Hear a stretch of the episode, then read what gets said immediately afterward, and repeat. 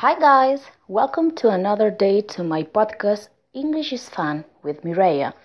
Today I'm going to explain you a new assignment. Are you ready? So here we go.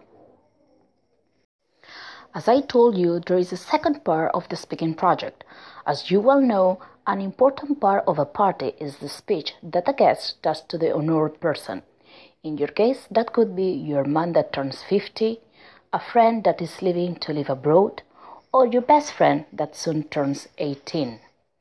Remember that that speech must be personal, emotional, and also funny. So your task is to prepare this speech and record it. A podcast will be perfect. All the members of the group must talk. Then send me the link.